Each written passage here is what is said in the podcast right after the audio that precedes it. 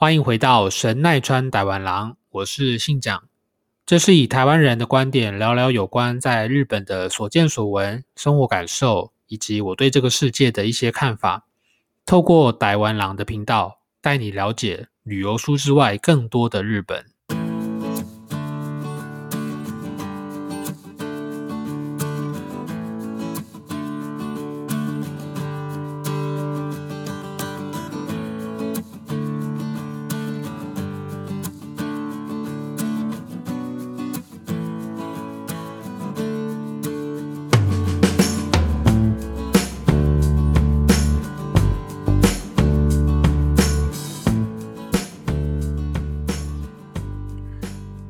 迎回到这个礼拜的神奈川大碗郎，我是主持人信讲。今天是八月六号的星期四的早上。那这个礼拜已经正式进入夏天哦，梅雨季也过了。有时候喝白开水喝太多，我不晓得你会不会觉得就是没有什么味道。然后呢，喝太多含糖的饮料呢，可能又会觉得对身体比较有负担。这样，那其实。含糖饮料喝太多，有时候会让你觉得反而更烦躁。所以我最近去买了麦茶的茶包，那它的主要的原料就是只有大麦。那这个茶包呢，它一包的茶包，它大概可以泡，上面是写可以泡一千 CC 左右。那你就把它丢到水壶里面之后，加白开水，然后大概放冰箱大概两个小时之后呢。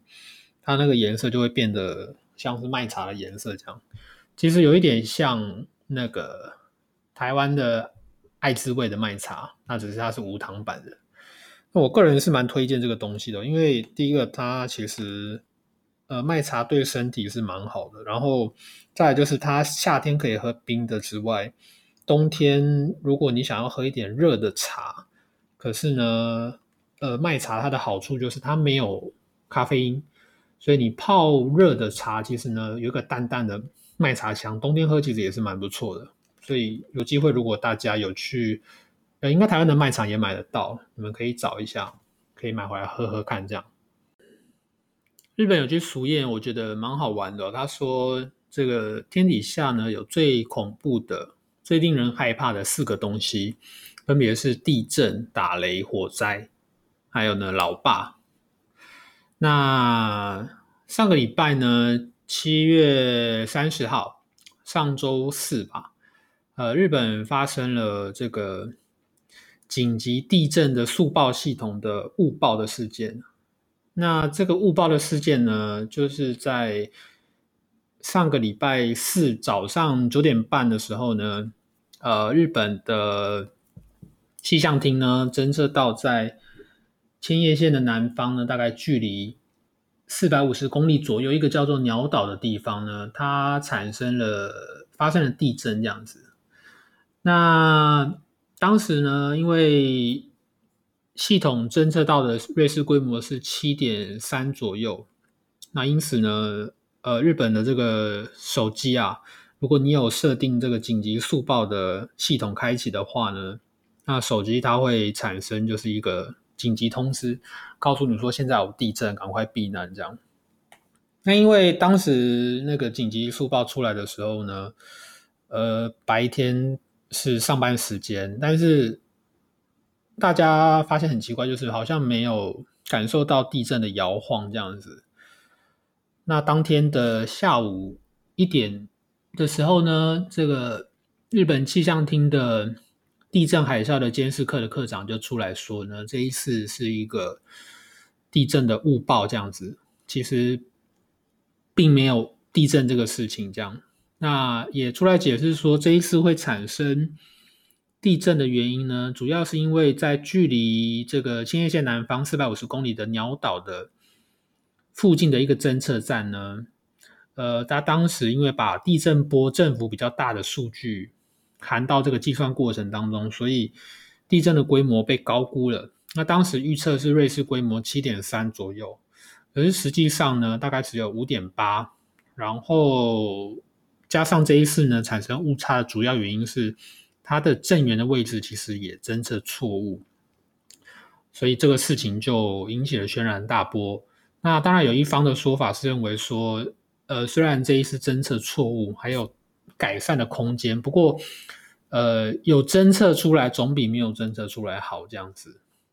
那这个紧急地震的速报系统出来之后呢，也有人在讨论说，因为当时是白天的时候发出这个讯息哦，所以相对来说比较没有这么的呃吓人。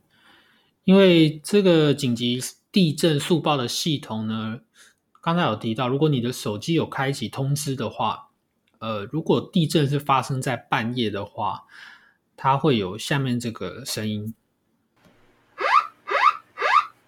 です。地震です。地震です。那这个声音，我相信大多数的人听到，应该如果是在半夜的话，真的是会吓到弹起来哟。 因为这个声音真的蛮蛮恐怖的，而且就是非常的。听了非常的不开心的心那个声音这样子，但他当然他的用意也是说，如果你今天是在半夜的时候发生地震的话，这样的一个非常具有警示作用的声音，可以让你赶快就是起身，然后呃做好防灾应变的准备这样子啊。对，大家常听到的瑞士规模这个地震的的数字呢，其实它指的是规模程度的大小。那在日本呢，除了会讲瑞士规模之外，他们也会在肯定会在新闻稿上面看到，呃，震度多少，震度五、震度六这样。那日本它用的这个震度呢，是指说当发生地震的时候，它对于居住地区所造成的摇晃程度的强弱。那这个程度总共分成十个阶段哦，零到四，然后呢？五的话，分别有五弱跟五强，六弱六强，还有七，总共十个阶段。那以最近一次呢，日本最大规模的一个地震呢，在九年前，二零一一年的日本三一的东日本大地震。那当时测试到的测到的规模是瑞士规模九点零，然后呢，震度达到了七。那这也是日本。呃，观测记录有史以来呢最大的一次。那其中最大的震度呢，也就是位在当时呃受灾地区最严重的东北这块区块，震度七，然后在东北的宫城县这样子。那目前其实日本耗费了非常多的精神跟精力在处理这个武汉肺炎哦。那最近又呈现了第二波这种爆发式的成长跟感染。所以，呃，很多学者更担心的是说，如果在这样的情况下，东京都呢产生了所谓的大型的地震的灾害的话呢，这个后果是不堪设想的。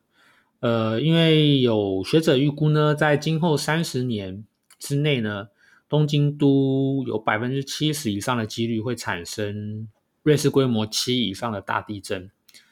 预估呢，死亡人数大概会到两万三千人左右，然后呢，烧毁或者是倒塌的户数可能会到六十一万户，经济损失大约会是在九九十五兆日币左右。